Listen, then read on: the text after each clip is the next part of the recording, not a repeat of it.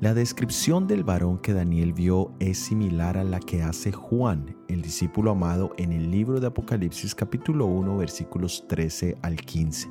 Sin lugar a dudas, es el mismo Señor Jesucristo. En el capítulo 3 de Daniel también habíamos tenido una manifestación de Jesús, pero en esa ocasión Daniel no estuvo presente para testificar esa teofanía.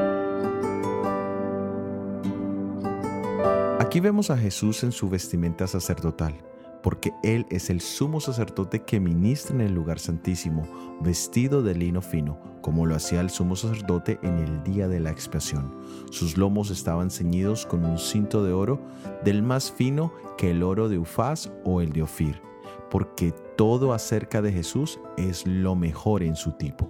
El ceñirse los lomos denota que está listo y preparado para llevar a cabo su obra como intercesor en nuestro favor.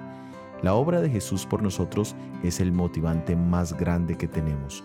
Su obra en la tierra y en especial en la cruz del Calvario nos habla de su amor por nosotros. Su obra allí nos da la seguridad del perdón en sus méritos. Este proceso es llamado justificación. Su obra en el santuario celestial nos garantiza la victoria sobre el pecado. Ese proceso es llamado santificación. Y cuando termine su obra allí y regrese por nosotros como Rey de Reyes, allí veremos el proceso de la glorificación. Pero todo esto comienza alzando nuestros ojos y por fe, contemplando a Jesús cara a cara. Soy Oscar Oviedo y este es el devocional Daniel en 365 días.